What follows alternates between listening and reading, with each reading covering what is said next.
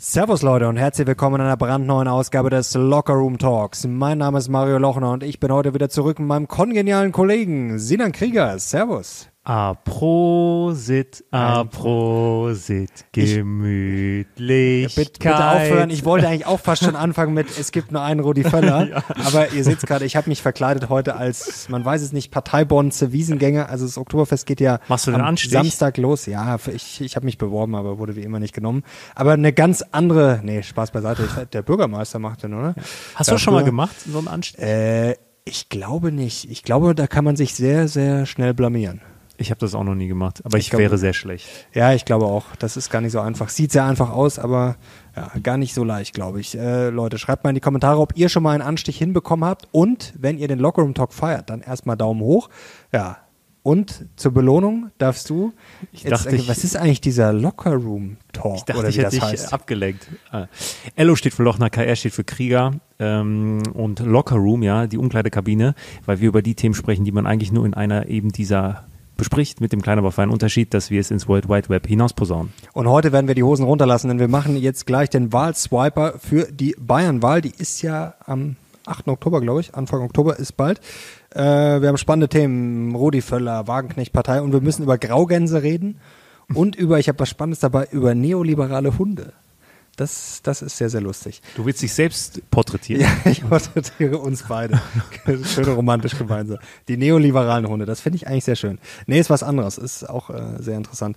Äh, was mir auf den Nägeln brennt, ganz kurz, ähm, habe ich in der Welt gelesen, dass die Regierung tatsächlich, weil es wird immer darauf geschimpft, oh, hier, die streiten nur, machen nichts, die haben tatsächlich gar nicht mal so wenig umgesetzt.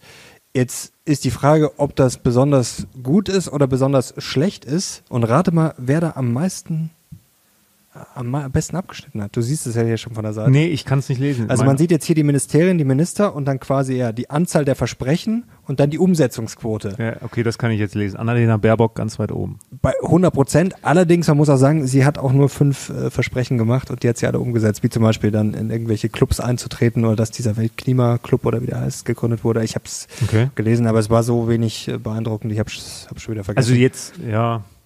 Und ähm, tatsächlich die FDP hat am meisten äh, umgesetzt, also von den Versprechen. Ja, und die Regierung hat auch mehr umgesetzt als Merkel, aber gut, sie hat sich auch mehr vorgenommen. Jetzt ist natürlich mal die Frage, ist, muss man Angst kriegen, wenn eine Regierung sehr viel umsetzt? Äh, ist das positiv oder negativ? Ich bin da immer auf der Seite von Ken Fischer, der eigentlich immer sagt, äh, Gridlock ist am besten in den USA wenn man sich gegenseitig blockiert für die Börse, ist immer am besten, wenn, wenn eigentlich gar nichts passiert. Ja, das, das weiß ich nicht. Das, das mag für die Börse gut sein, ob es für ein Land gut ist, das weiß ich nicht. Ja, klar, es gäbe einiges zu tun, aber die Frage ist ja immer, was wird Ich habe auch noch was ganz Aktuelles. Was brennt dir auf den Nägeln? Ähm, es gibt nur einen Rudi Völler. Äh, nee, das nicht. Hör auf damit. ähm, es gibt ja ein, ähm, eine, wie, wie, wie haben Sie es genannt? Eine Anti-Subventionierungsuntersuchung jetzt der EU gegen China, gegen die E-Autos. Ja. Ähm, das kann man jetzt ganz äh, neu raus, hat die ähm, Ursula von der Leyen jetzt verkündet, dass ja die äh, bösen, bösen Chinesen den Weltmarkt mit ihren Autos überschwemmen würden, Zitat Ende, und dass so der Markt verzerrt wird. Das finde ich sehr spannend, ne? dass ähm, der offene Handel und der Welthandel so hochgelobt wird, aber dann, wenn es da mal nicht so gut läuft, ähm, wird jetzt hier der Protektionismus angewandt. Ähm, es war ja jetzt die letzten Tage IAA hier bei uns ja, hier in München. In München ja. Und warst du mal äh, da? Also Königsplatz? Ja, vorbeigelaufen, ich bin nicht reingegangen. Ich muss das, sagen, ich bin nicht so der Autofreak äh, und mich hat es jetzt auch nicht so angemacht. Also was die Chinesen da präsentieren, das war schon echt beeindruckend. Und ähm, teilweise, das hat auch der Dudenhöfer jetzt gesagt, sind vergleichbare E-Autos ähm, aus China, weil sie halt dort auch hart staatlich ähm, subventioniert mhm. werden, 60 Prozent günstiger als ähm, als deutsche ver vergleichbare Autos. Das ist schon echt krass. Und die sind, also ich bin noch nie eins gefahren, so ist es nicht. Das ist die Frage, sind die konkurrenzfähig? Und da gibt es ja viele Aussagen. Also von der Software und so auf jeden Fall. Also man müsste es eigentlich mal testen. Mhm. Was ich aber lustig finde, ähm, Thema Subventionierung, weil ich dachte mir ja, wir in Deutschland haben ja E-Autos auch subventioniert mit der Umweltprämie. Ich habe da ein bisschen mal, ich nur ja? wirklich, das, das hier ganz schnell. Also es gab die Regel, dass ähm, E-Autos bis 40.000 Euro netto wurden ähm, mit bis zu 4.500 Euro vom Staat bezuschusst. Das weiß ich, ja. Das, Umweltprämie, genau. so. Aber weißt du, ich glaube, ähm, die Ursula von der Leyen ist auch ein bisschen angepisst, weil das mal wieder nicht so ganz so gut funktioniert hat und das Leute als steuerliches Schlupfloch ähm, genutzt haben. Denn ähm, ähm, einer neuen Untersuchung zufolge deuten die Zulassungszahlen von E-Autos in Deutschland auf massiven Missbrauch und auf abgeschöpfte Subventionen hin. So errechnete das Center of Automotive Management, daher kommt das, in Bergisch Gladbach, dass ein erheblicher Anteil der neu zugelassenen Elektroautos nach nur wenigen Monaten gewinnbringend ins Ausland verkauft wurden. Also es wurden äh, äh, vergangenen Jahr 2022 470.000 vollelektrische Autos neu zugelassen. Der Fahrzeugbestand stieg 2022 aber nur um 394.000. Heißt, 76.000 E-Autos wurden schon ins Ausland verkauft. Ja, das ist mal, das ist mal wieder lustig. So. Flinten-Uschi. Das hat ihr nicht gepasst. Ich musste neulich so lachen, äh, was mir gerade einfällt. Es wurde doch, der CEO von ähm, Ryanair wurde doch quasi gecreampied, also wie sagt man auf Deutsch, der hat eine Torte drüber bekommen. Wie sagt man auf Deutsch? Gibt es da einen Ausdruck? Getortet. Getortet, ja. Er wurde getortet und es war irgendwie vom EU-Parlament und da stand dann, also die Kamera hat dann ein bisschen geschwenkt, da stand dann eine, so eine Pappfigur von, von Ursula von der Leyen an der Grenze.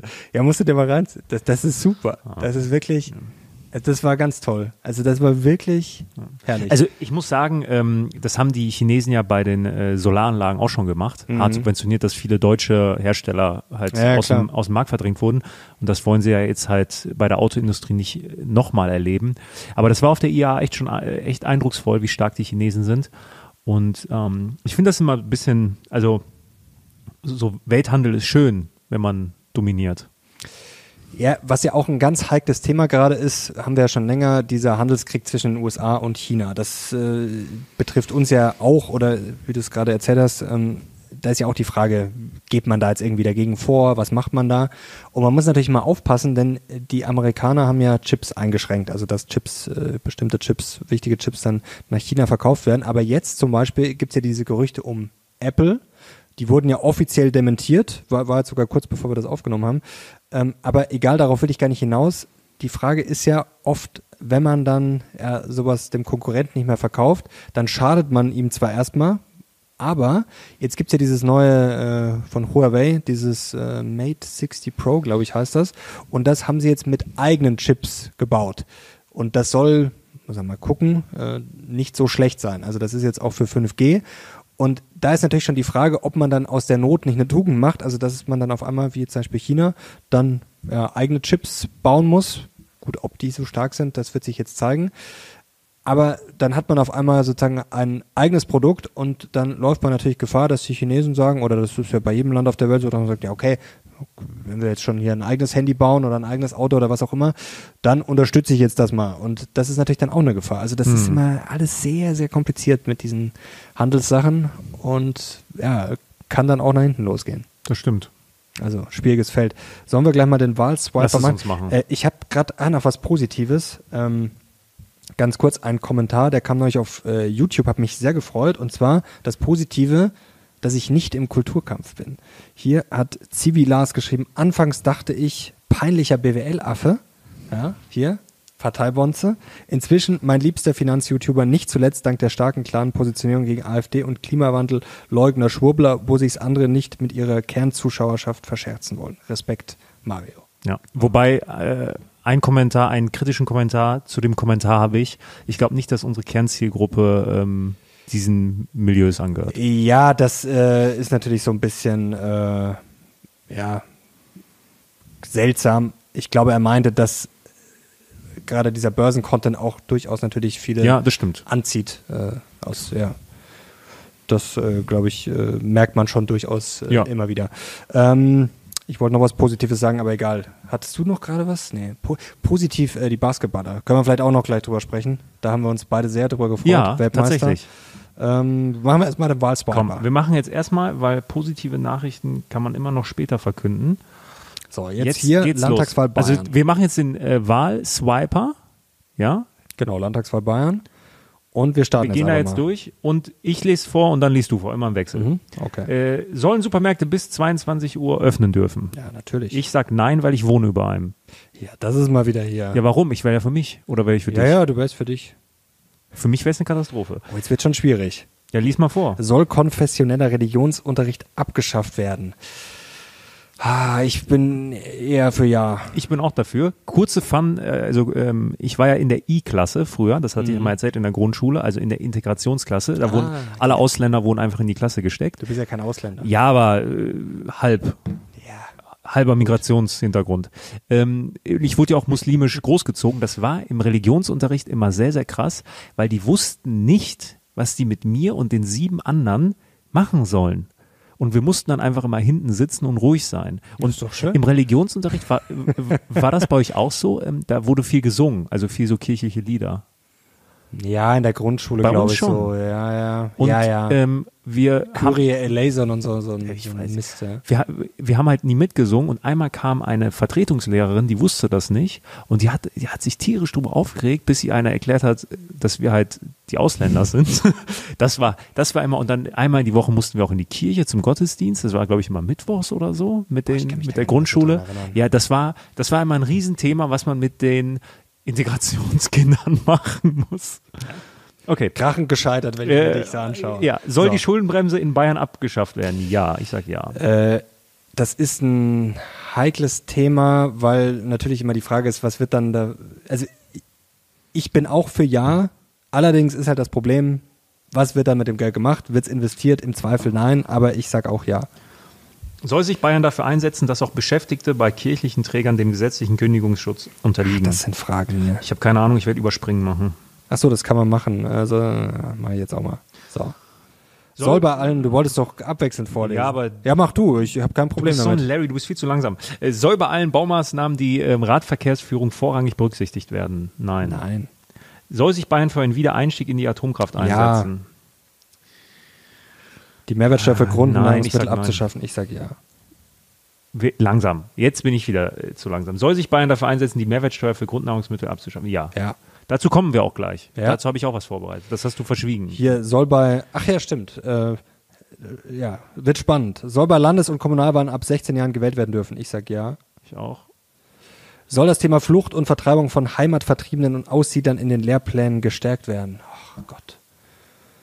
Boah, ich, ich weiß gar nicht, wie es aktuell vertreten ist. Ja, ich sag überspringen. Das ist sowas. Sollen in Bayern Drogenkonsumräume eingerichtet werden? Das sind Fragen. hier. Drogenkonsumräume eingerichtet werden?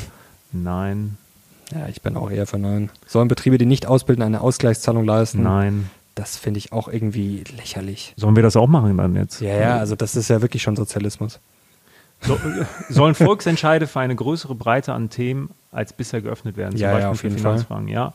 Soll Photovoltaik auch auf denkmalgeschützten Gebäuden erlaubt sein? Ah, nee, oder muss das sein? Also ich, ich denke mal, wir haben genug Fläche, Na, oder? Also na- grundsätzlich. Ah, Nein. Hier geht es ja nicht darum, ob es gemacht werden muss, sondern nur, ob es erlaubt Ob es sein erlaubt soll. ist. Ich sag ja. ja, gut. Ich sag nein. Soll die Jagd auf Wölfe verboten sein? D dazu habe ich äh, gar keine Meinung. Äh, ich würde jetzt instinktiv sagen nein.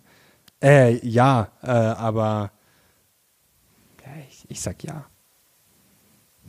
Aber boah, das ist schwierig. Ich sag Ich sag ja. Ja, ich das sag das heißt ja. ja nicht, dass Selbstverteidigung nicht geht. Nein, natürlich nicht. Ja. Also ich denke jetzt mal bei professionellen Jägern, also ich weiß jetzt nicht, wie das, wie das also ich, da kenne ich mich gar nicht aus. Soll es verbindliche Sprachfeststellungstests vor der Einschulung geben? Ja, da wäre ich schon dafür. Verbindliche Sprache und dann? Ja, das wäre vielleicht nicht schlecht, wenn man in eine Schule kommt und einigermaßen Deutsch kann. Also so verstehe ich es zumindest. Ich sag nein, nicht bei der Einschulung. Ja.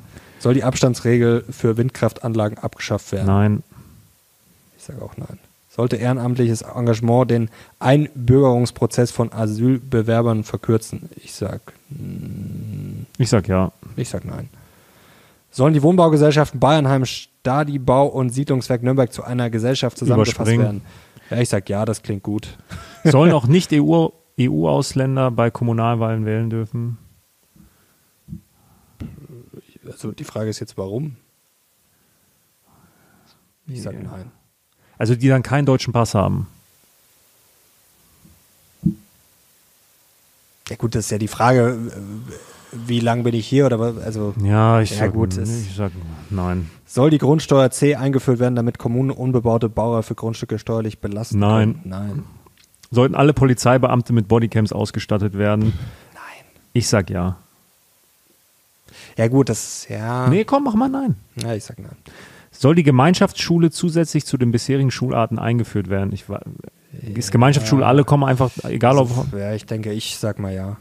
Ich sag nein. Soll sich Bayern dafür einsetzen, dass die Erbschaftssteuer auf Landesebene festgelegt wird? Ich sage nein. No.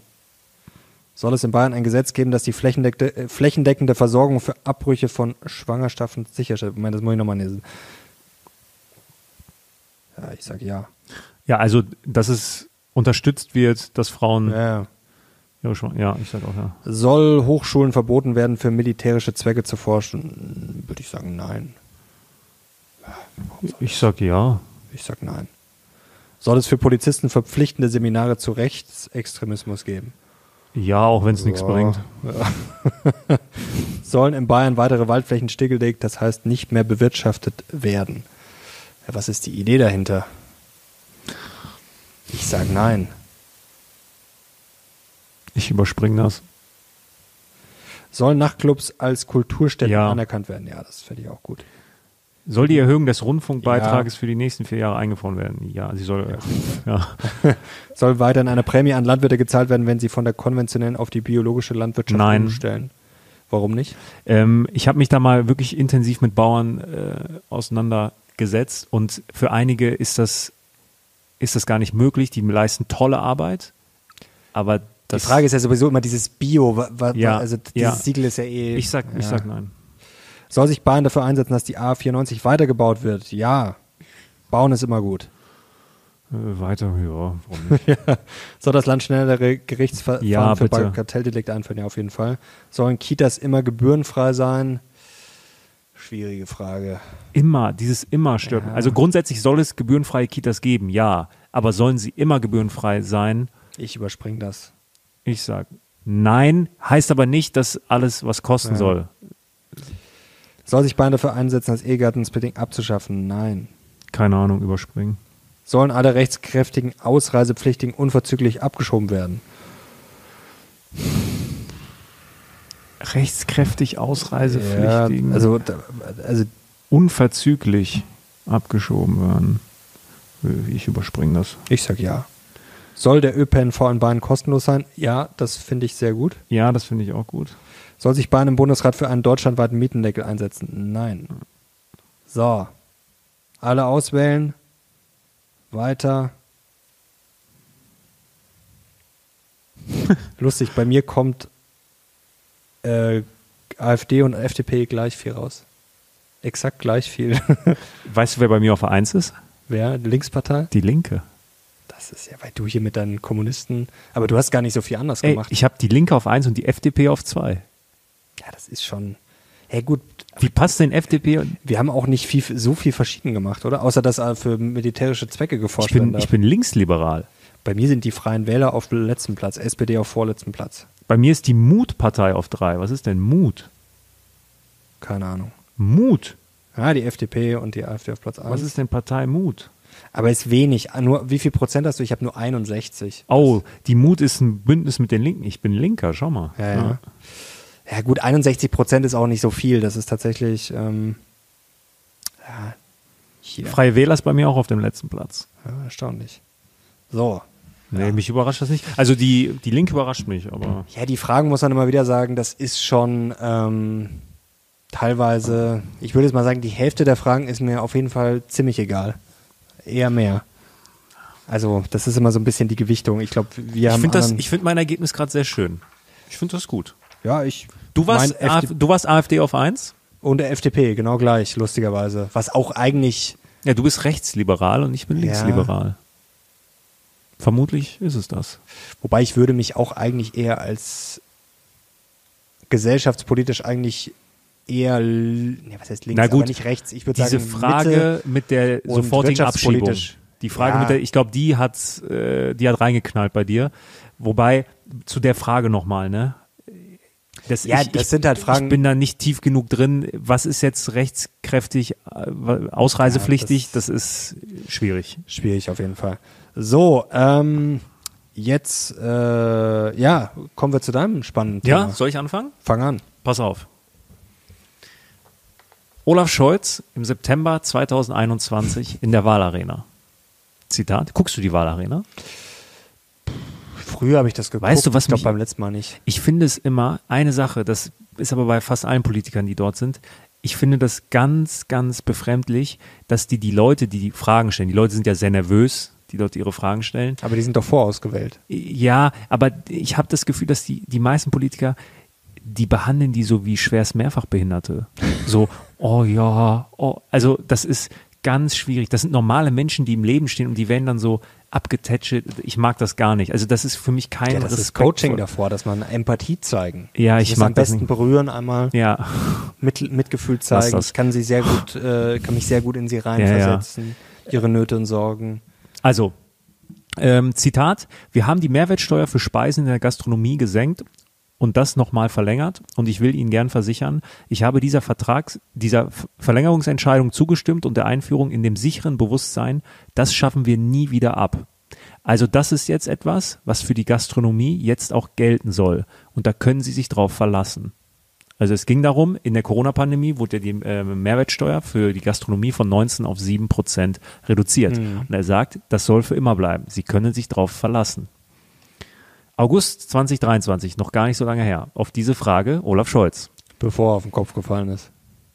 Das ist ja eine teure Veranstaltung. Wenn man diese Regel verlängern wolle, bräuchte man dafür auch den Bundestag und den Bundesrat, denn die Verlängerung würde nicht nur dem Bundeshaushalt Geld kosten, sondern auch den Ländern und Gemeinden.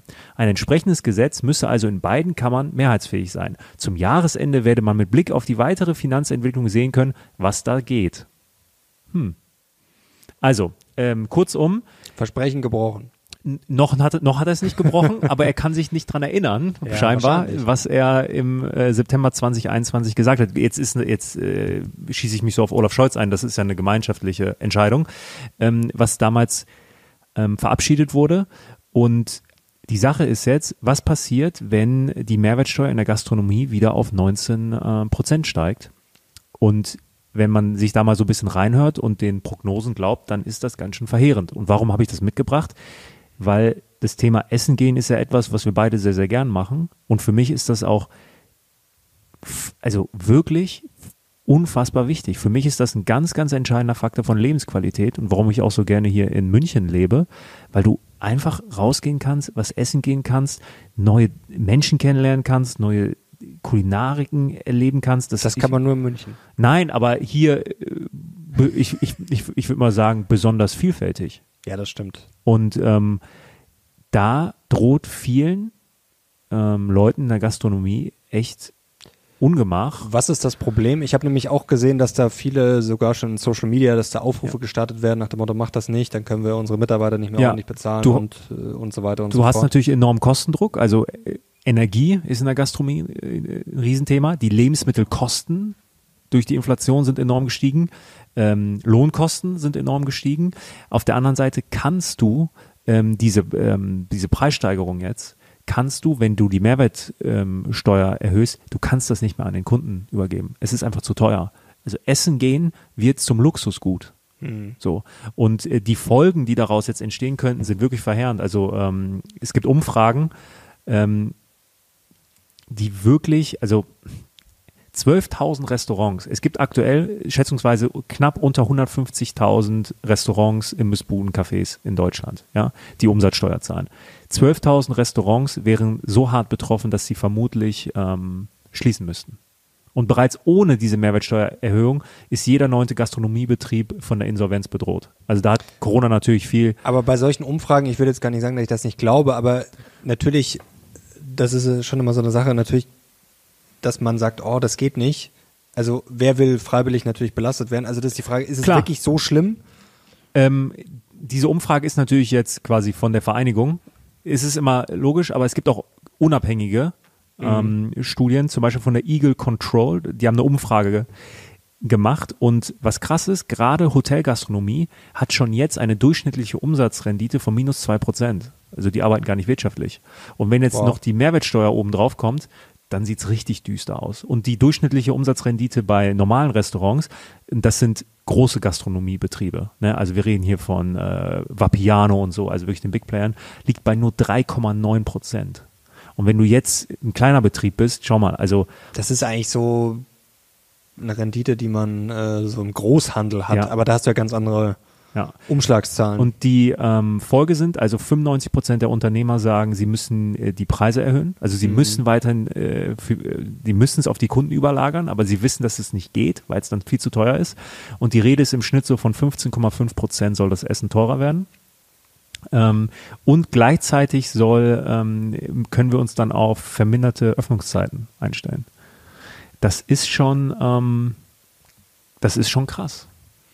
Ja, und dann kommt ja noch der Personalmangel dazu und so weiter und so ja. fort, dass viele äh, und kein Personal ich meine, es gibt da Petitionen, die, ähm, die dafür Unterschriften sammeln, dass der ähm, Mehrwertsteuersatz oder Umsatzsteuersatz, heißt es ja fachlich korrekt, ähm, in der Gastronomie bei 7% bleiben soll. Und was ich spannend finde, Deutschland mal wieder geht ja auch ein Sonderweg. Also in 23 EU-Staaten ist es steuerlich vollkommen egal, ob du zu Hause isst, ob du im Supermarkt dir das Essen holst, ob du es dir liefern lässt, ob du es im Gehen isst, im Stehen isst oder im Restaurant. Es ist egal. Nur Deutschland, in Deutschland ist es alles ein bisschen komplex. Ein Beispiel. Du bist bei einem Foodtruck. Mhm. Hm? Ein Foodtruck. Was zahlst du an Mehrwertsteuer? Wenn jetzt die Regelung wieder aufgehoben wird, alles, ne? Also mhm. in. Also sieben oder neunzehn? Ja. 19. Nee, sieben. Echt? Vorausgesetzt, Jetzt kommt die Frage. Du nimmst es nicht mit, sondern Nein. ist dort. Ähm, gibt es bei diesem Foodtruck Mehrwegbesteck oder Einwegbesteck?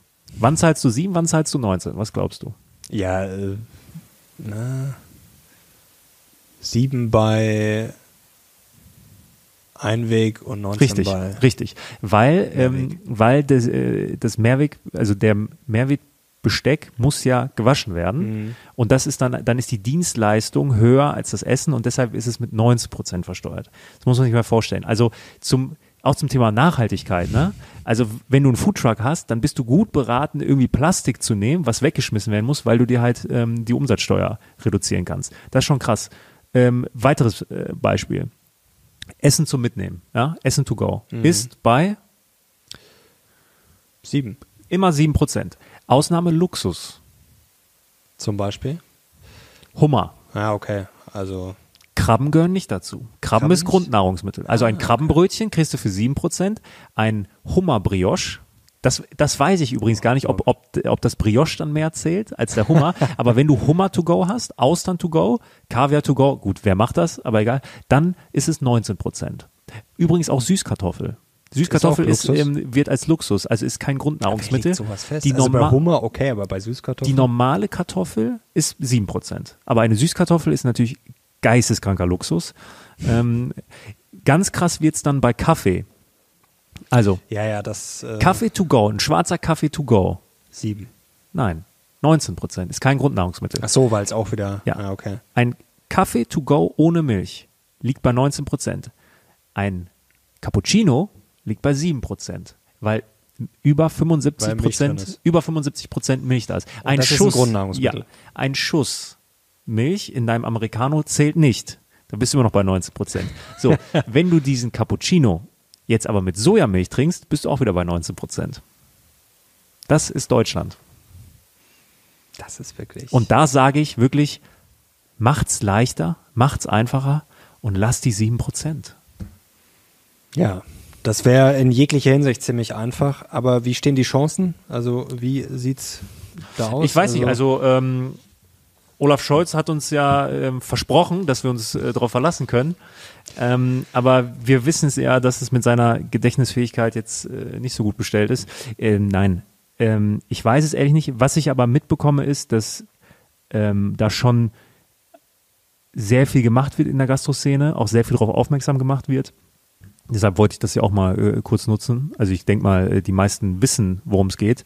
Ähm, und klar, es gibt vielleicht noch viel, viel größere ähm, Themen in Deutschland, aber für mich ist Essen gehen und so, für mich ist das einfach wichtig und ich möchte eine florierende Gastronomie haben. Und ähm, Aber wenn das richtig, stell dir vor, ich musste vorher fast lachen, als du gesagt hast, rausgehen und neu, also würdest du neue Menschen kennenlernen wollen? Du würdest doch am liebsten so ins Restaurant gehen und es ist so teuer, dass da maximal drei Tische besetzt sind, Vater, dein, dein du in deinem Janker, ich im Janker und dann vielleicht noch äh, der Ministerpräsident. Mario, Nein, wir beide Spaß wissen jetzt, dass ähm, ich und die Linke, ne, wir sind so. also. Ja, das ist also das ist gerade so ein bisschen, man kann das gar nicht so in Worte fassen. Ich habe mir das äh, jetzt gerade auch wieder gedacht, vielleicht können das auch die Zuschauer bestätigen. Es ist so ein bisschen so ein Gefühl, du hast gerade gesagt, ja, weniger Öffnungszeiten.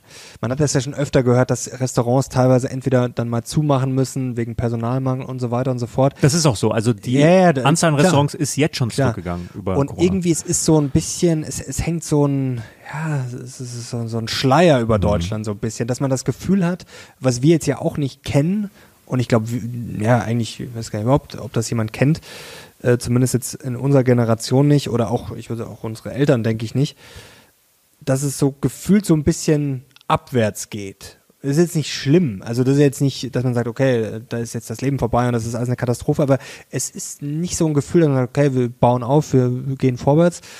Und ich hatte auch das Gefühl, ich habe äh, das Japan-Deutschland-Spiel nicht gesehen, ich habe nur die letzten, weiß ich nicht, fünf Minuten gesehen und irgendwie, auch wenn man zum Beispiel jetzt dieses Fußballspiel sieht, das ist alles so, also man hat das Gefühl, du weißt, als würden alle mit so ein bisschen so, ja, mit so einem Schultergepäck rumlaufen und es ist alles so ein bisschen, es ist alles irgendwie so ein bisschen anstrengend. Uli Hoeneß hat ja jetzt ähm, auch ähm, den Quervergleich zum Fußball gezogen und der Politik. Ich, also, von der Politik auf den Fußball und, und umgekehrt, ich finde das immer schwierig. Das ne? ist ja grundsätzlich aber auch ein Schwachsinn, weil das ab, hat ja direkt nichts mehr Aber du hast von dem Gefühl geredet. Ja, ja, genau. Und dieses Gefühl auch es ist lustig, war auch bei dem äh, Thema, äh, ja, dann werden die Öffnungszeiten weniger und so. Da habe ich auch dieses Gefühl, du erinnerst dich, als wir damals in Berlin waren? Mhm, Im Hotel. Wo du auch in Berlin nichts mehr, also um 10 Uhr, halb elf. Es war nicht spät. Ja, so, du hast nirgendwo mehr irgendwas bekommen und es war auch mal so, ja, nee, wir müssen dicht machen. Ja, und selbst an der Hotelbar, da war es, glaube ich, dann, ich glaube, wir sind eine Stunde rumgelaufen. Ja, wir haben bekommen. noch Nüsse haben wir dann da bekommen. Ja, und dann hieß es auch so, ja, eigentlich haben wir schon zu, so um elf und dann haben wir gerade noch so ein Getränk bekommen. Also das, ja, das meine ich, das ist alles so, so ein bisschen. Und weißt du, diese, ähm, jetzt von sieben auf neunzehn, das ist ja das eine. Und ähm, erstmal, ich finde es eine absolute Frechheit, sowas den Leuten zu versprechen und dann jetzt wieder auf Kippe zu stellen. Auch diese Komplexität, also jetzt gerade mit, ob Sojamilch ist, 75 Prozent Milch, Krabben geht, Hummer nicht. Also ob du, nochmal, wir reden von Klimaschutz, ja, und dann subventionierst du quasi Plastikbesteck und kein Porzellan. Also das ist, ich kriege das in meinen Kopf nicht rein. Porzellan? Ja, oder irgendwas, was du wiederverwerten ja, kannst. Ja. So, das muss doch uns ein Anliegen sein, ja, fürs Klima, ja, wenn es so wichtig ist, wenn es uns wirklich so wichtig ist, dass wir so, dass wir Mehrwegbesteck bevorzugen. Ja, natürlich, das, das ist recht. Ein, oder den oder den Unternehmern einen Anreiz geben. Und wir machen genau das Gegenteil. Also warum machen wir es so unfassbar kompliziert? Und da komme ich und dann höre ich auch auf zu einem echt spannenden Satz, der mir äh, diese Woche untergekommen ist. Ich hatte den auch schon. War von mir? Nein, ähm, ausnahmsweise nicht. Aber ich habe dir den am Telefon ähm, auch schon gesagt. Da ging es nämlich um uns und um das, was wir machen. Mhm. Ähm, der ist von Elon Musk und ähm, der hat gesagt, den größten Fehler, den schlaue Ingenieure machen, ist, dass sie etwas verbessern wollen, was gar nicht existieren sollte. Und ich finde das einen so tollen Satz, weil er einen zwingt, mal einen Schritt rauszugehen und mal das Ganze zu hinterfragen und nicht klein klein ein System irgendwie ein Konstrukt verbessern zu wollen, was von von alleine schon gar nicht überlebensfähig ist. Und das hier ist jetzt so, so eine Sache, Steuersysteme etc. Natürlich können wir jetzt klein klein machen und dadurch wird es nur noch noch viel komplexer. So, aber warum nicht mal einen kompletten Schritt rausgehen und mal alles hinterfragen? Wie befreiend ist das bei Dingen, mal komplett rauszugehen und mal von Null anzufangen? Das ist ja das Problem, wir fressen uns ja immer mehr rein. Richtig. Die Gefahr haben, haben wir ja auch ähm, im Privatleben, auch als Unternehmer, ich habe es zu dir noch nicht auch gesagt, man ist dann immer in seinen Gewohnheiten drin, man ist dann wie in so einem Hamsterrad drin und wenn jetzt alles einigermaßen läuft, dann rennt man halt so dahin. Und man denkt sich dann, okay, ich mache jetzt das und das und das, wie du es gerade gesagt hast, kann man das verbessern, aber man muss dann immer mal einen Schritt zurücktreten oder zwei. Es gibt ja diese schöne Felsmetapher, am besten, wenn ein Fels vor dir ist, manchmal sieht man den gar nicht, steigst am besten oben drauf und guckst dir mal alles drumrum an und dann merkt man, okay, vielleicht sollten wir Dinge einfach ganz anders machen, vielleicht sollten wir manche Dinge gar nicht mehr machen, vielleicht sollten wir andere Dinge, die wir noch gar nicht machen, neu machen. Und das ist, glaube ich, sehr wichtig. Und das ist ja auch beim Start das Problem, dass wir sehr viele Leute haben, die meinen, ah ja, hier, da gibt es ein Problem und das müssen wir jetzt verbessern. Und am besten, indem wir zehn neue Gesetze, zehn neue Vorschriften, zehn neue Ausnahmen und das kommt halt immer weiter und immer weiter. Und das ist zum Beispiel sowas, ähm, vorher bei dem Waldswiper fand ich das sehr interessant mit dem äh, kostenlosen äh, Nahverkehr. Und da kann man drüber diskutieren, vielleicht liege ich da auch falsch, aber da sagen ja viele, und das stört mich zum Beispiel dann auch immer am Liberalen, so nach dem Motto, ja, soll jetzt alles umsonst sein, soll jetzt alles, zählt Leistung gar nichts mehr. Wo ich mir denke, ja, wir können natürlich nicht alles umsonst machen, aber wenn ich mir jetzt mal vorstelle, ähm, gerade in Sachen Rationalität und Optimierung, zum Beispiel jetzt in München U-Bahn, so, was hängt da für ein Rattenschwanz hinten dran mit den ganzen Tickets? Also ich habe natürlich Einnahmen, aber was habe ich für Kosten? Also ich muss das ganze Ticketmanagement machen. Ich muss äh, ja die ganzen Fahrpläne und Zonen machen. Gut, jetzt ist das eh alles schon ein bisschen einfacher geworden mit ähm, Deutschland-Ticket und Co. Dann habe ich Kontrolleure und so weiter und so fort, was wir auch äh, dann wieder volkswirtschaftlich äh, dafür aufwenden müssen, dass ich dann theoretisch, äh, ich muss mein Ticket haben, was weiß ich, ich muss mein Ticket buchen. Wenn das einfach alles weg wäre. Das ist so ein bisschen wie mit dem Grundeinkommen. Wie viele Leute sind jeden Tag damit beschäftigt, sich entweder irgendwelche Sachen äh, auszudenken, warum sie von mir aus äh, nicht arbeiten können oder äh, zum Arzt zu gehen, um das äh, nachzuweisen, weil sie es wirklich nicht können. Irgendwelche Leute, die es kontrollieren müssen. Also was das, was das alles für Rattenschwänze mhm. nach sich zieht. Und da finde ich, ist im Zweifel, wenn es eine einfache Lösung gibt, ist die auf jeden Fall immer mal überlegenswert, dass man da einfach mal drüber nachdenkt und sich denkt, okay, das da fehlt mir vielleicht erstmal ein bisschen Geld, theoretisch, aber was fällt da alles weg? Ja. Ich meine, kein System schafft sich gerne selber ab. Das ist ja das Problem, wenn du Komplexität reduzieren willst in irgendwelchen Apparaten.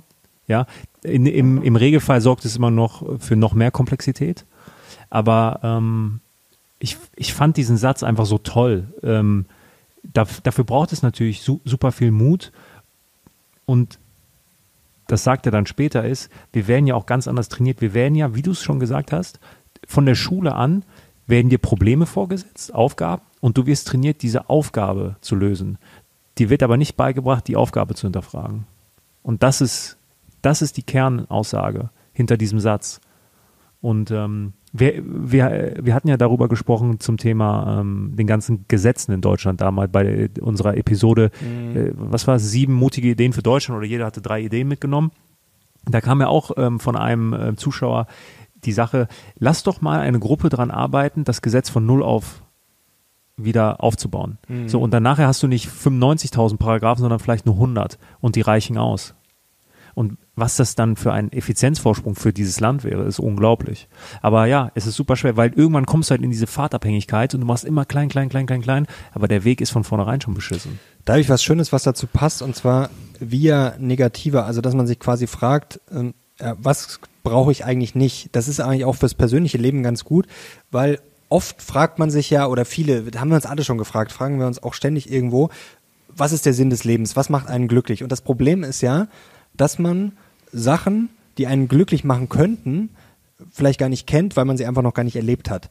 Also das ist schwer zu sagen, wenn man sagt, ja, was würde mich glücklich machen, was wäre mein optimales Leben, dann fallen einem vielleicht schon Sachen ein, aber es ist schwierig. Einfacher ist es ja oft zu überlegen, was kotzt mich auf gut Deutsch jeden Tag an. Also zum Beispiel, was stört mich, wenn ich ins Büro komme? Was stört mich, wenn ich morgens aufstehe? Wer geht mir auf die Nerven? Was geht mir auf die Nerven? Dass man eher von diesem Prinzip herkommt, Ausschlussprinzip, wie bei Werbemillionär, was kann weg? Das ist auch ein sehr schöner Satz von Michelangelo, der wurde mal gefragt, ist schon ein bisschen her, wie er die Statue von David erschaffen habe. Und er hat dann gesagt, ganz einfach, ich habe alles entfernt, was nicht David war. Und das mhm. finde ich eigentlich ganz schön. Und wir fragen uns ständig, ja, was muss man da machen? Was muss man da machen? Anstatt dass man einfach mal überlegt, okay, was kann ich vielleicht vermeiden? Und das hatten wir, glaube ich, in der letzten Episode, dass auch, du hast, glaube ich, gesagt, ja, Urlaub ist ein Scam. Also, dass man sich das ganze Jahr damit beschäftigt, so, hm, wo könnte ich denn in Urlaub hinfahren? Und das ist ja auch völlig okay. Aber wenn jetzt quasi die Idee dahinter ist, ich habe nur zwei Wochen oder vier Wochen im Jahr quasi die sich wirklich lohnen und der Rest ist schrecklich, dass ich mir eher mal überlege, okay, was nervt mich denn jeden Tag richtig und wie kriege ich das weg? Und was das kann alles sein. Das kann der Partner sein, das kann äh, Einsamkeit sein, das kann. Wann hast du das ich? letzte Mal was Negatives aus deinem Leben entfernt? Das ist eine gute Frage. Da muss ich erstmal drüber nachdenken. Ähm, ich glaube, das. Ich glaube, das probiert man ständig. Äh, weißt du, was zum Beispiel, äh, was mir gerade einfällt? Äh, ich habe mir angewohnt, E-Mails, also zum Beispiel neulich habe ich eine gesehen vom Steuerberater, ich habe sie einfach nicht gelesen, weil ich dann wusste, okay, da könnte jetzt was drin, nee, da, da könnte was drinstehen. Der kann sehr schlecht altern. Jetzt. Ja, was halt irgendwie so, ja, ich brauche das, irgendwas, was ja. ich halt machen muss oder was ich ihm, irgendeine Aufgabe halt oder irgendwas mhm. wird schon drinstehen. Und dann lese ich das erstmal nicht, weil ich erstmal mich um wichtigere Sachen kümmere. Das kann man jetzt natürlich nicht eins zu eins vergleichen, weil das ist jetzt nicht ganz aus meinem Leben verschwunden, aber da fängt schon mal an, dass man einfach Sachen schon mal nach hinten schiebt. Ähm, das ist auch bei äh, tatsächlich vielen äh, Sach äh, Sachen, die man per Post kriegt. Also die meisten Sachen, wenn man einfach ignoriert, viele Probleme lösen sich schon mal von selbst. Das ist wirklich so. Also das ist schon mal, glaube ich, generell ganz gut, dass man nicht so einen kompletten Aktionismus hat. Viele Sachen, also man sollte immer die wichtigsten Sachen gleich angehen, aber viele Sachen, wenn man äh, Zweifel ignoriert oder irgendwann vergisst man, viele Sachen regeln sich von alleine. Und was kann man entfernen? Was ich auch empfehlen kann, äh, zum Beispiel, das ist jetzt was ganz Banales, aber den Kleiderschrank auszumisten. Das ist wirklich das Beste. Da merkt man erstmal, was man da drin hat, was man nie anzieht. Das ist sehr befreiend. Also das sind auch so Kleinigkeiten. Mhm. Aber ich überlege gerade, was, ja gut, ich meine auch allein unser äh, Projekt hier ist ja auch sowas, dass man komplette hundertprozentige Freiheit hat, dass man sagt, okay, ich mache nur noch das, äh, worauf ich Lust habe. Ich teile mir meinen Tag Das ist so aber via Posit, ja. Aber man hat ja andere Sachen, dann andere Zöpfe abgeschnitten, denn ja. das äh, Leben sah ja vorher ähm, nicht komplett anders aus, aber ein bisschen anders. Und ähm, ja, ist eine gute Frage. Muss man vielleicht mal drüber nachdenken. Vor allem aber muss man vielleicht drüber nachdenken, ja, was es im Leben noch gibt, wo man sagt, da will ich vielleicht noch. Und was äh, ist etwas, was dich aktuell ähm, jeden Tag traurig macht und richtig ärgert? Was du noch nicht mich raus, rausgeschmissen hast? Ärgert jetzt so extrem wenig. Was mich eher nervt, ist alles, was so, ähm, was so Kleinsachen sind. Also ich finde es jetzt nicht super schlimm, E-Mails zu schreiben, aber trotzdem ist es schon manchmal, dass man so im Hinterkopf immer hat, ah ja, da müsste ich noch mal dem antworten und da müsste ich dem mal schreiben und vor zwei Wochen hat der mal geschrieben. Das ist schon sowas, was finde ich unterbewusst stresst, was man dann aber auch lernen muss, glaube ich, dass man das, man kann das ja nicht immer alles gleich machen. Also das ist, glaube ich, wichtig zu lernen, okay, es gibt Sachen, die hm. entweder beantworte ich gar nicht oder die beantworte ich später, aber trotzdem ist das ja immer so ein bisschen da. Und das sind schon so Sachen, die mich so ein bisschen nerven, aber das ist jetzt nicht schlimm. Aber trotzdem, ich glaube, man hat ja auch so eine Idee vom Leben, wie das später mal ausschauen soll. Also mir macht das momentan alles sehr großen Spaß und ich glaube, das macht es mir auch noch länger. Aber trotzdem glaube ich später mal, ich glaube, ich brauche das jetzt nicht mein ganzes Leben lang. Also ich habe schon so eine Vision, dass man dann irgendwann mal so, ich nenne das mal gerne, ich will irgendwann mal meine Ruhe haben, dass man dann irgendwann mal an einen Punkt kommt, wo ich mir denke, hm, also ich muss jetzt nicht den ganzen Tag auf Social Media rumspringen. Es ist zwar in der Theorie mal einfach zu sagen, aber ich frage mich da schon mal bei Leuten, die wirklich, äh, die sogar Milliardäre sind und ich meine jetzt nicht äh, Elon Musk oder so, wenn ich jetzt als Unternehmer noch die Welt verändern will, sondern ich denke mir so, ja, man könnte eigentlich ein gutes Leben haben, hat aber nichts Besseres zu tun, als jeden Tag irgendwie einen bescheuerten, äh, sagen wir, vernachlässigbaren LinkedIn-Post zu machen. Dann denke ich mir Ich schon weiß, wen du meinst.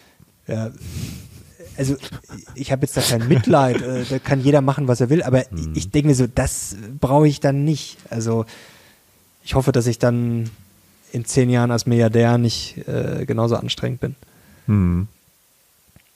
Und was ich auch, was mir dazu noch einfällt, das hat neulich ein, ein Kumpel mir erzählt, der ist äh, gerade im Dating-Leben unterwegs und dann hat er. Im Dating? Im Dating, ja, er schreibt halt mit äh, Frauen dann hin und her. Ich glaube, Bumble heißt das das mittlerweile, glaube ich. Tinder gibt es natürlich auch noch, aber ich glaube, Bumble ist das so ein bisschen niveauvollere. Okay. Und dann Muss man hat, seine Gehaltsnachweise dort hochladen? Ich hoffe, ich hoffe, ja. Und dann hat ihm eine geschrieben, so nach dem Motto, ja, ähm, also Karriere ist hier sehr wichtig im Leben.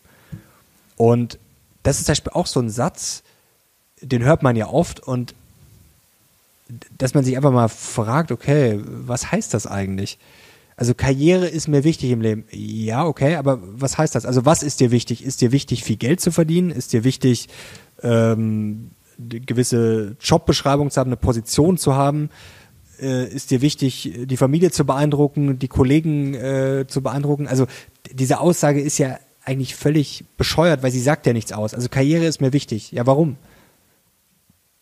Also das hat ja sehr viele Dimensionen. Also man muss sich ja eigentlich überlegen, äh, was ist denn mein Ziel? Also dann ist, dann mache ich Karriere und dann bin ich da glücklich, weil ich dann, also was, was, was mache ich mit der Karriere? Weißt du, was ich meine? Mhm. Also es ist mir wichtig, dass mich die Leute kennen, dass ich, ist es wichtig, dass ich auf dem äh, in der Bildzeitung bin, ist es wichtig, dass ich reich bin, was weiß ich, ist es wichtig, dass ich drei Millionen Follower habe. Also das meine ich, es muss ja irgendeinen Sinn haben. Ist es wichtig, ist es mir wichtig, dass ich mich mit 40 zur Ruhe setzen kann? Was ist dir wichtig? Also Freiheit, dann glaube ich einen Impact zu haben, also dass man merkt, das ist ja auch immer sehr schön, wenn man das Feedback kriegt, wenn die Leute schreiben, ey, wirklich, ich höre einen Talk gerne, ich höre den in der Arbeit, ich höre den äh, jeden Freitag, ich höre den beim Joggen. Also wirklich, dass man merkt, man kann anderen Leuten eine Freude machen, man macht was, was eine Bedeutung hat. Impact zu haben, auch ja wichtig zu sein, aber nicht wichtig, weil ich mich irgendwie im Dschungelcamp blamiere und äh, wie gesagt irgendwo in irgendwelchen Klatschmagazinen bin, sondern dass man halt das Gefühl hat, man macht was Sinnvolles. Und man muss sich dabei auch nicht verstellen. Also wirklich, ja, was wir ja auch hier bei dem Talk haben, wo man sich jetzt nicht denkt, oh, hier und da und äh. also wir tun, man, man kennt ja auch so Leute, wo ich mir wirklich manchmal denke, mein Gott, muss das anstrengend sein, wenn du da einfach immer so, so eine, so eine Rolle spielst. Also mhm. Also fast schon, also das grenzt ja bei manchen schon an Schauspielerei, da denke ich manchmal, irgendwann muss es dir eigentlich den Schädel zerreißen und dann muss der Rauch aufgehen, weil das muss ja so viel Kraft kosten, wirklich mhm. so, so fake zu sein. Aber gut, das ist jetzt ein anderes Thema.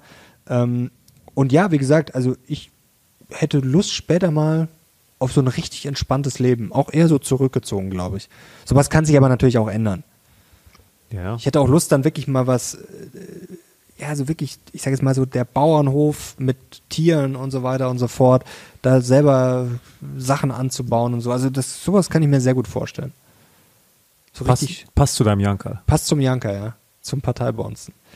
Aber klar, in fünf Jahren kann das Leben auch ganz anders aussehen, aber ja.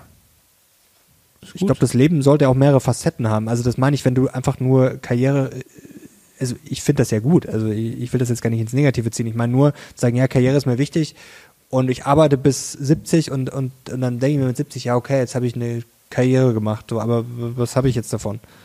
Mhm. Also Zweifel hast du dann zumindest äh, einigermaßen viel Geld, aber reich bist du dann im Zweifel auch nicht. Und dann ist schon die Frage so, ja, was habe ich dann?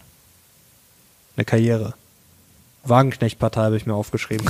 ist das überhaupt schon ist das überhaupt schon bestätigt? Nee, sie, ich glaube offiziell es, nicht. Es wurde dementiert. Ja, also es wurde ja erst so verkauft. Ich glaube, die Bild hat es zuerst gemeldet. Das ist schon offiziell, ist fast schon. Sonntag, also das wurde quasi so vermeldet, als wäre es offiziell. Also stand jetzt von mir. Ich, es, es wurde verkündet. Ich glaube, es war die Bild. Die haben es fast schon offiziell gemacht, aber dann war Rolle rückwärts, nee, äh, stimmt gar nicht. Es ist noch keine finale Entscheidung getroffen worden. Also sag mal, es ist auf jeden Fall nicht unmöglich, wahrscheinlich, wie auch immer. Also das Spannende ist ja, was würde passieren. Was man natürlich auch wissen muss dazu, das ist ja auch nicht so einfach. Also wenn du das jetzt wirklich durchziehen willst, so eine Partei, dann brauchst du ja auch allein 16 Landesverbände in Deutschland und so weiter und so fort. Das ist ja Wahnsinn. Also Gregor Gysi hat das mal schon gesagt, er meint, ja, die Sarah, also Wagenknecht, die mm, kann vielleicht viel, aber organisieren kann sie eher nicht. Wie gesagt, das ist, hat er gesagt, nicht ich. Und da braucht man natürlich auch ein Team. Also wird ja spekuliert, dass dann einige aus der Linkspartei theoretisch, die ihr natürlich äh, nahestehen, wohlgesinnt sind. Wer glaubst du ist der Gewinner? Also von den bisherigen Parteien, jetzt nicht von ihrer Partei, ne? sondern von den bisher bestehenden Parteien. Wer gewinnt und wer verliert? Ich weiß gar nicht, ob es einen Gewinner gibt. Man müsste natürlich auf die Konstellation schauen. Also klar, die AfD würde verlieren die Linkspartei würde quasi verschwinden. Also sie sind jetzt schon so schwach, also die mhm. Linkspartei wäre quasi erledigt. Ähm, für die SPD kann ich mir auch nicht vorstellen, dass das ein Vorteil ist. Ich glaube, die würden, äh, von der würde sie wahrscheinlich auch noch eher ziehen, als das jetzt abgeben würde. Also ich glaube, Gewinner gäbe es jetzt keinen. Man muss sich dann natürlich die Konstellation genauer anschauen, was dann wahrscheinlicher werden würde, wie auch immer. Aber ich glaube, dass es grundsätzlich eher eine noch größere Blockade geben würde. Weil du hast dann ja diese Lager, also du hast dann ja quasi eine AfD, die ja isoliert ist und wahrscheinlich auch erstmal bleibt. Gut, die würde dann kleiner werden, aber mit einer Wagenknecht-Partei, ich kann mir jetzt auch nicht vorstellen, dass die SPD dann gleich Hallo schreit und sagt, oh, das ist aber toll.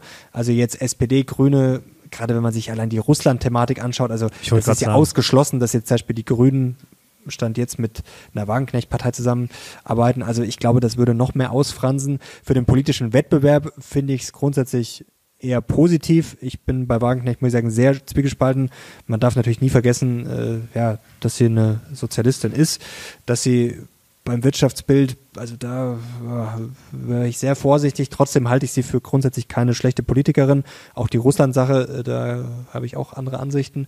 Aber trotzdem muss man sagen, dass sie jetzt vom, auch vom Diskussionsniveau, ich habe ja auch schon persönlich mit ihr gesprochen, vom Format ist sie auf jeden Fall ja, deutlich besser als viele andere. Und ich meine, ja, ich glaube, für den politischen Diskurs wäre es eher positiv für das, was am Ende dabei rauskommt. Ja, gibt es da Gewinner? Ich weiß es nicht. Ich, ich sehe jetzt eher keine großen Gewinner. Ich glaube auch nicht. Ich glaube, ähm, boah, bei der AfD finde ich es sehr spannend, aber tendenziell eher Verlierer weil ich glaube, dass sie schon einige ja, die haben ja auch extreme haben. Überschneidungen. Ich glaube, ich glaube, ich glaube, die, die die AfD jetzt nicht aus Überzeugung, sondern aus Frust wählen, das sind potenzielle Kandidaten, die auch die Wagenknecht-Partei äh, wählen können. Ähm, ich glaube, für die Linke ist es der Durchstoß. Ja, gut, das wäre ich glaube dann. Sicher vorbei eigentlich. Ich glaub, das heißt vorbei, aber die, gar keine Bedeutung mehr. Und das hätte natürlich dann auch Konsequenzen für die Grünen und für die SPD, weil ein äh, potenzieller ähm, Koalitionspartner wegfällt. Weil ich glaube, es ist für, ist, glaube ich, ist für die Parteien, für die Grünen und für die SPD deutlich leichter, mit den Linken zu koalieren, als mit der Wagenknecht-Partei, weil, wie du schon sagst, alleine die Russland-Position derart unterschiedlich ist, dass man da schon, ja, dass die Wagenknecht-Partei, weil die anderen werden es nicht tun, große Zugeständnisse machen müsste. Das ist schon. Gut, ich kann mir auch nicht vorstellen, dass Wagenknecht-Partei und AfD, das ist auch weißt schwierig. Du, ich mache also, mir, ich mache mir für die, ich mache mir ähm, bei der nächsten Bundestagswahl mache ich mir gar nicht so viel Gedanken, weil für mich ist eigentlich schon klar, was passieren wird, so grob, glaube ich.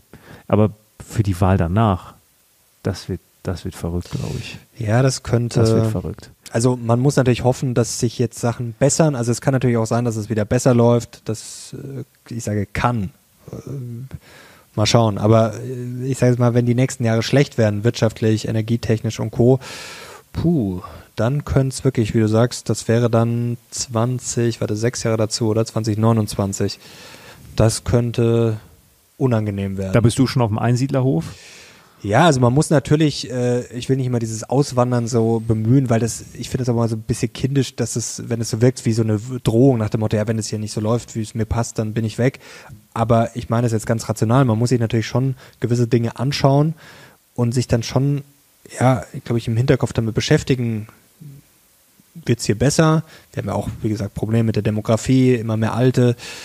Ähm, das äh, muss man auch mal dazu sagen, das ist, äh, man hat ja nichts gegen alte Menschen, aber das ist halt trotzdem für eine Gesellschaft nicht unbedingt äh, optimal, ähm, wenn einfach äh, immer mehr alte und immer weniger junge Menschen ähm, bringt ja auch wirtschaftliche Herausforderungen. Also ja, man muss sich fragen, ob man, wie gesagt, es kann sich auch einiges bessern. Also wir haben zumindest auch viel Verbesserungspotenzial, das ist ja auch so gesehen was Positives. Aber ich weiß es nicht, ob man in zehn Jahren noch hier sein muss. Also ja, also ich würde mal sagen so 50-50. Wohlwollend, wenn man wohlwollend ist. Ich weiß es nicht. Ich meine, durch die Unternehmen, die wir ja jetzt hier haben, ist es ja auch nochmal schwieriger, ne? Darf man nicht vergessen. Das stimmt. Ähm, noch abschließend zur Wagenknecht-Partei. Ich bin gespannt, was da kommt. Wäre auch für einen Talk sehr, sehr spannend. Also mit äh, Sarah Wagenknecht würde ich mich gerne äh, unterhalten, weil ja, ich habe es schon mal gemacht und was man ihr lassen muss, man kann gut mit ihr diskutieren. Also es ist wirklich äh, spannend und sie scheut das auch nicht, dass man dann auch wirklich in die gerne, Diskussion gerne. geht. Ähm, da wurde ja ein Wählerpotenzial ausgemacht, das ist immer sehr schwierig mit diesen Umfragen, wenn es eine Partei noch nicht mal gibt, von 19 Prozent In äh, Thüringen, glaube ich, waren es sogar 25 Prozent. Was ich spannend dabei fand, äh, dass es auch mal eine Umfrage gab, 2009, wo, damals war ja Horst Schlemmer sehr äh, gehypt und damals gab es eine Umfrage, äh, da kam die Horst Schlemmer Partei auch auf ähnliche Werte. Also man muss natürlich solche Umfragen auch mal mit Vorsicht genießen, aber ich glaube auch, wir also wissen ja nicht, was passiert wäre. Ja, das stimmt. also ich glaube, also ich glaube, Seit Donald Trump äh, erscheinen viele Sachen. Ich glaube, wenn wenn Günther Jauch und Jürgen Klopp sich zusammentun würden für eine Partei. Rudi Völler. Hör auf mit deinem Rudi Völler. Klopp, Jauch, machen eine Partei. Alleinherrschaft. Glaube ich auch. Das wäre ein sehr gutes Team. Wir bist jetzt auf die gekommen, weil Klopp wäre so der emotionale, Jauch wäre so der smarte. Ja, ich, aber das wäre ein es geniales die, Team. Es sind die zwei beliebtesten Deutschen, glaube ich. Ich glaube, Klopp ist seit Jahren auf Platz eins.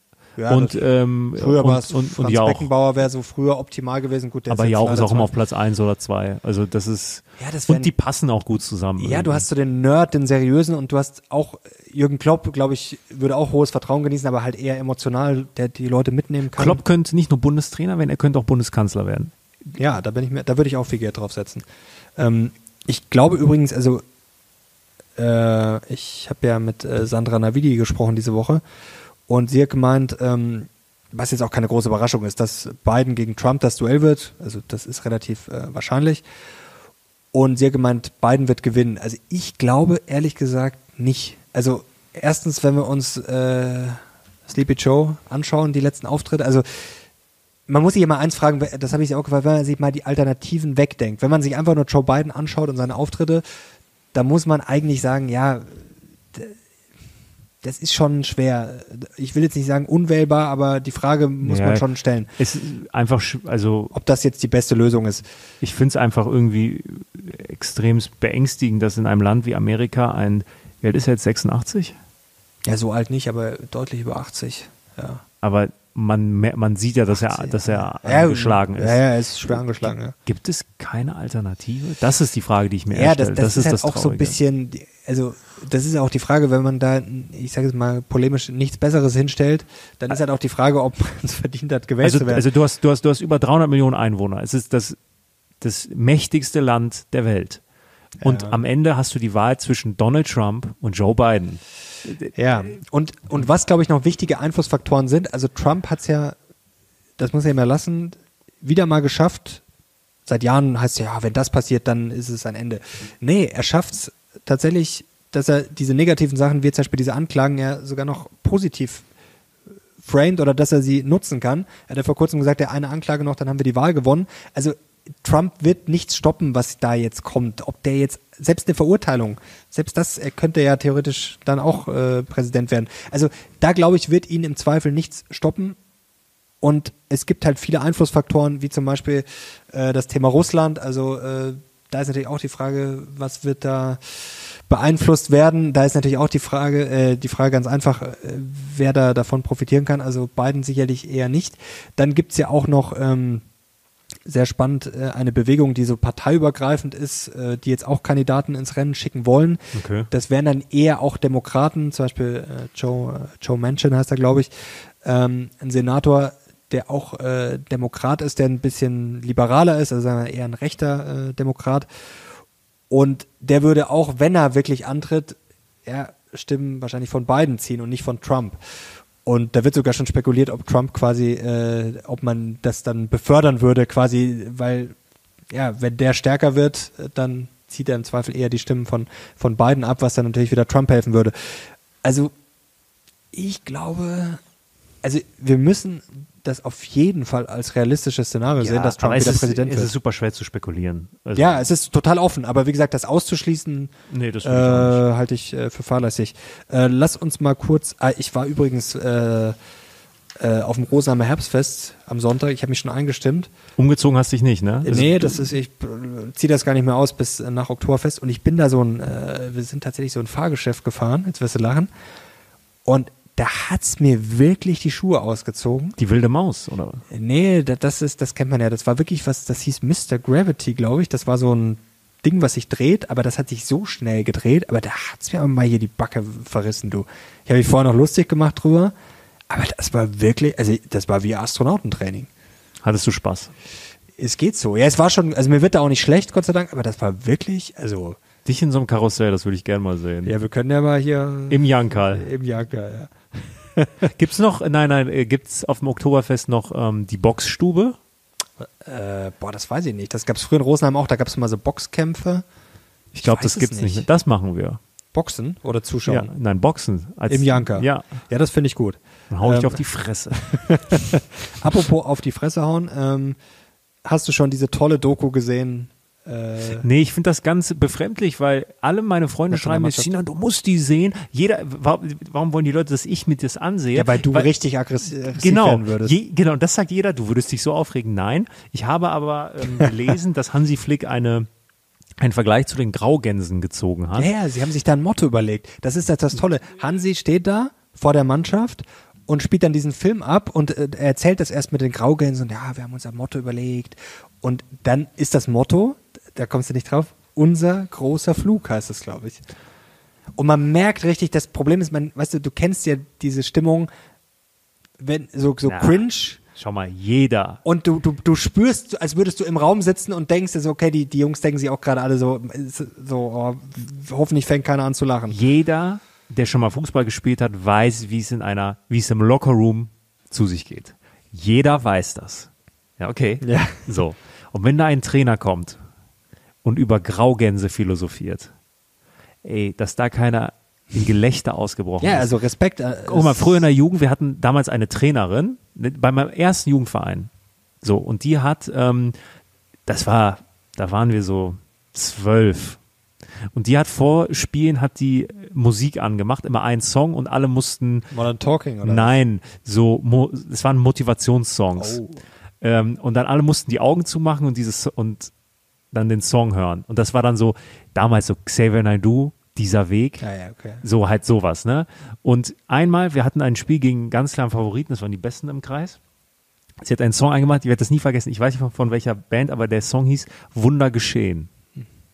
Und ich saß neben meinem Kollegen, der auch mit mir in der I-Klasse war, Admir, Admir, ja, bester Mann.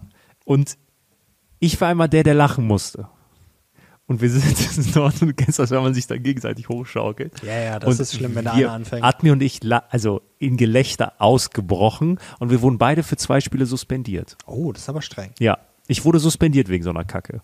Sehr streng. So, die aber, die, aber deshalb bin ich kein Profi geworden, ja. Die können sich zusammenreißen. Nein, ich habe es nicht gesehen, aber Thema Graugänse, ich musste. Gut, jetzt ist er ja weg. Noch schöner fand ich den Satz, ja, was hilft eine Kuh, die den ganzen Tag Milch gibt, wenn sie am Abend dann den Eimer ja. mit dem Schwanz umhaut. Ja, ich finde Hansi ja auch sympathisch, aber das wäre jetzt, glaube ich, auch keiner, Echt? der mich zu. Ja, sympathisch, aber es wäre jetzt keiner, der mich zu Höchstleistungen bringt.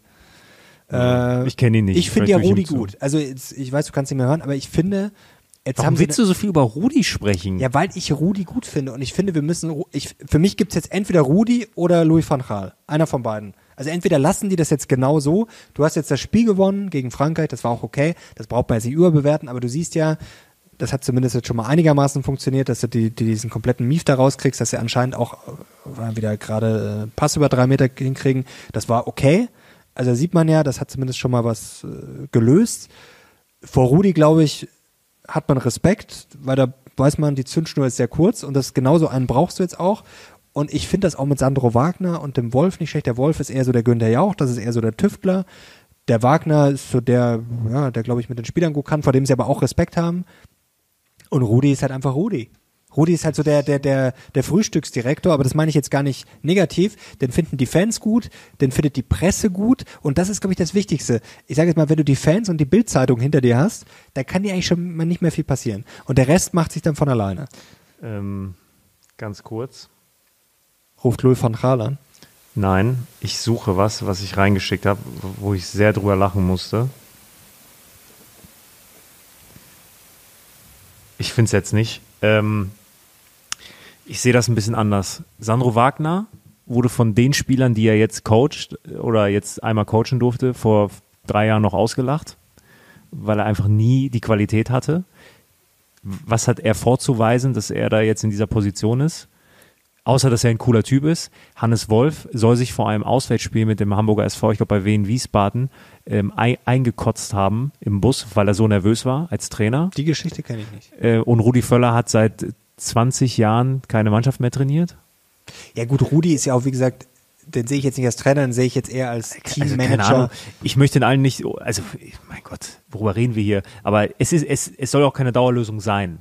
Ne? Nee, nee, natürlich. Das wäre jetzt nur bis zur EM und Louis von Gaal wäre die beste Lösung, weil er einfach Kompetenz äh, mit einer Ausstrahlung verknüpft, ja, glaube halt ich. General. Aber ähm, das wird der DFB nicht machen, weil da sind wir wieder, beim Thema, kein System schafft sich gerne selber ab. Und eins kannst du mir glauben, wenn Louis van Gaal dort durchmarschiert, dann knallt's. So. Da fliegen die, jetzt wollte ich schon Lackschuhe sagen, die, wie heißen diese holländischen Schuhe links oder rechts? Ja, ja, die Holz, die, die, die Holzschuhe. Holzschuhe da.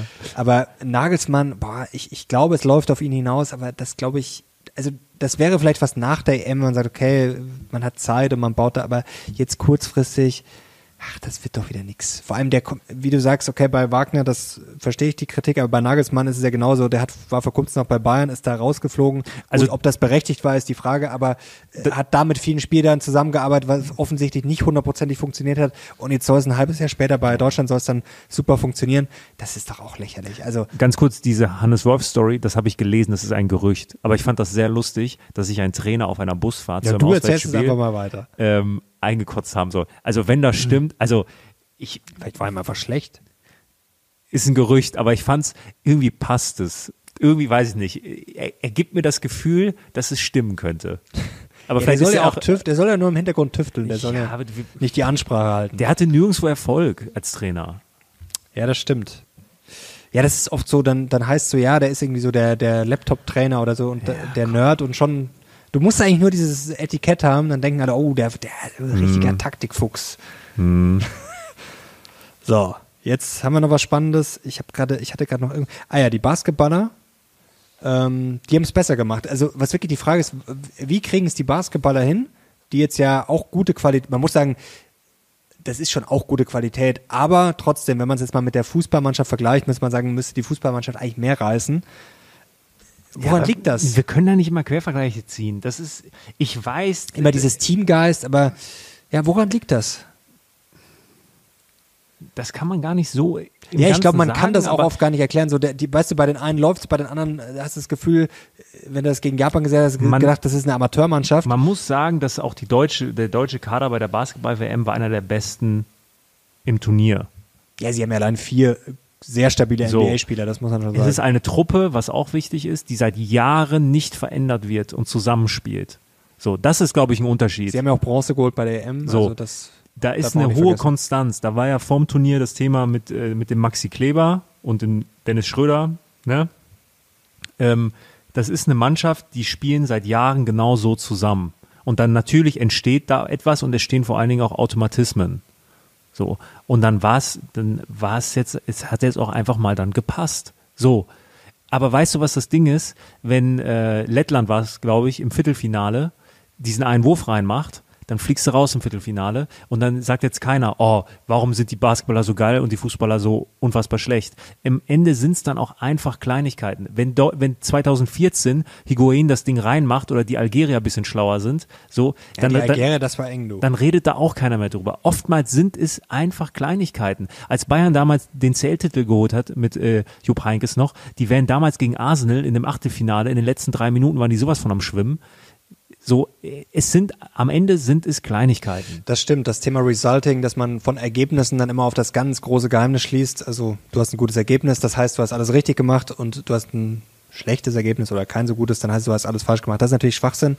Aber was ich sagen muss, wenn man sieht, wie Deutschland gespielt hat, und ich muss sagen, ich, ich werde auch so ein Typ, wenn ich jetzt auf den Trainer keinen Bock habe oder wenn das generell irgendwie, also, ja, ich, also ich weiß nicht, ich könnte auch keine 150 Prozent Leistung bringen. Deswegen bist du auch kein Profi. Nee, wirklich. Also das ist ja, glaube ich, auch nochmal ganz was anderes, wenn du in so einer Mannschaft, äh, ob du jetzt für dich selber spielst, ob du zum Beispiel ein Tennisspieler bist oder ob du in so einer Mannschaft bist, das ist schon eine sehr komplizierte Gemengelage. Also man sieht, das sieht ja dann auch ein Blinder, dass da irgendwas nicht stimmt. Ja, ja, das stimmt. Also ähm, ich will jetzt noch zum Abschluss wissen, ne neoliberale was, Hunde. Ja, was neoliberale ähm, Hunde sind. Paw Patrol, hast du das schon mal gehört? Ja, das hat meine ähm, meine Cousine, die ist so zwischen den Generationen. Ich liebe sie ganz, ganz doll.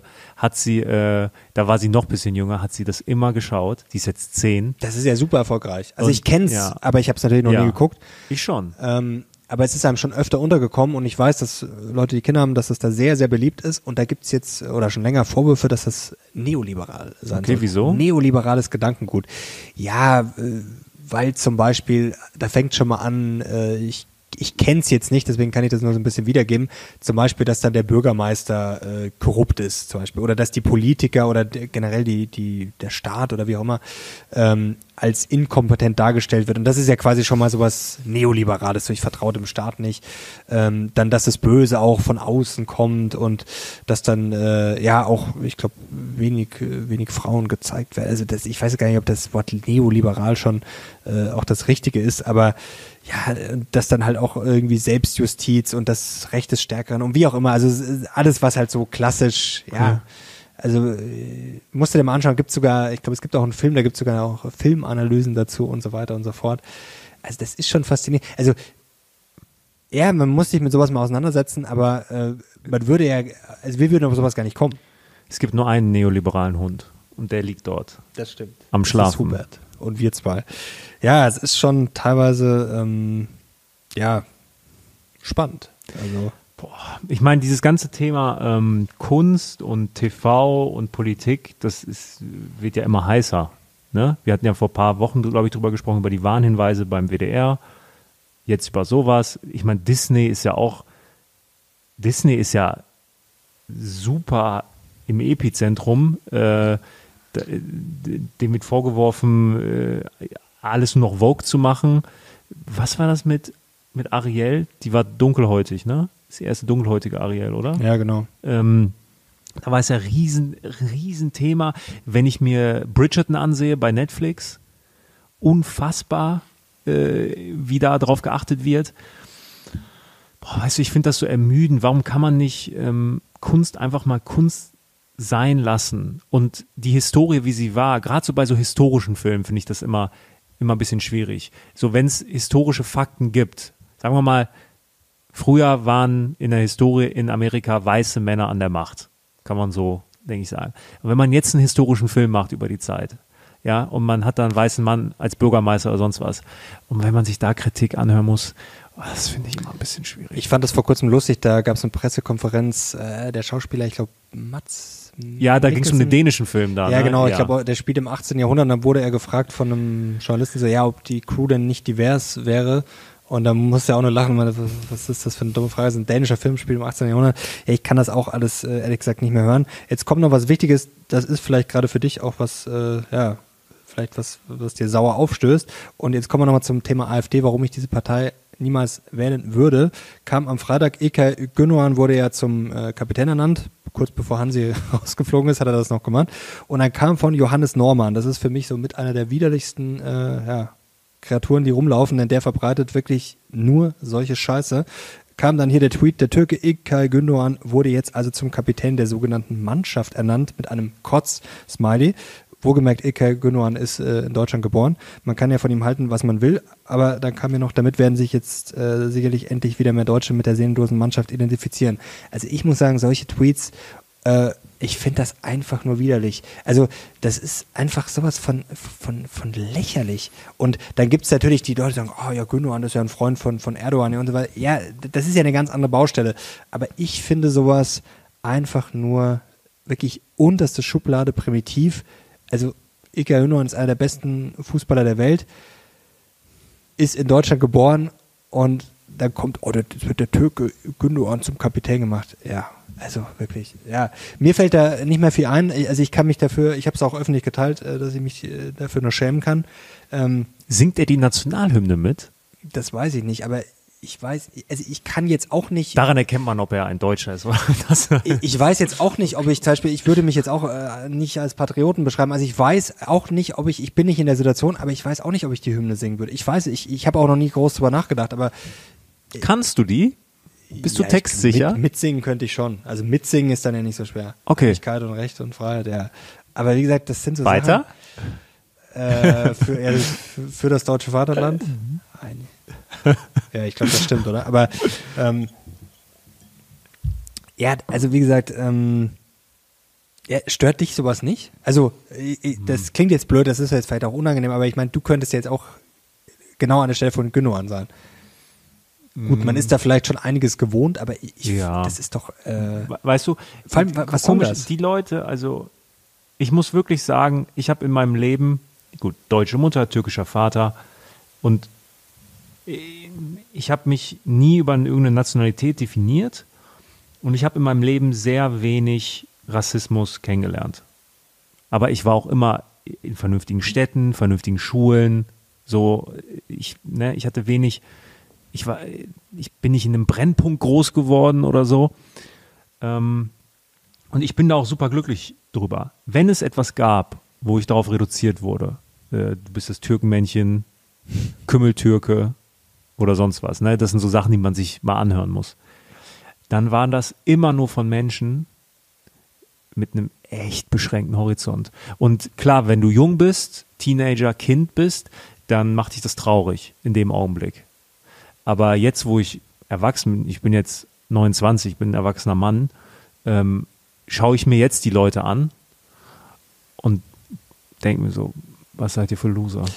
ja, man kann damit nur Mitleid haben, noch, aber noch, trotzdem. noch äh, nie, noch nie, leider nicht besser. noch nie von einem erfolgreichen Menschen, äh, lass mal Erfolg, Karriere weg von einem wirklich einem gestandenen Menschen, ja, der was auf dem Kasten hat, habe ich, ich zum Glück noch nie Rassismus erfahren und da bin ich sehr, sehr glücklich drüber. Und solche Tweets, ganz ehrlich, äh, das macht mit mir gar nichts. Nichts. aber trotzdem, ja. Dich gut. macht das wütender vermutlich. Ja, weil man sich, man schämt sich Ja. dafür. Also wirklich, das sage ich offen. Man, ich schäme mich wirklich dafür und es bedient halt wirklich eine ganz primitive Zielgruppe. Ja. Und das Schlimme ist, dass Leute sowas Ja, das ist auch noch. rechtsradikal, Punkt. Ja, das ist halt rassistische Scheiße auf Ja. Deutsch. Ja.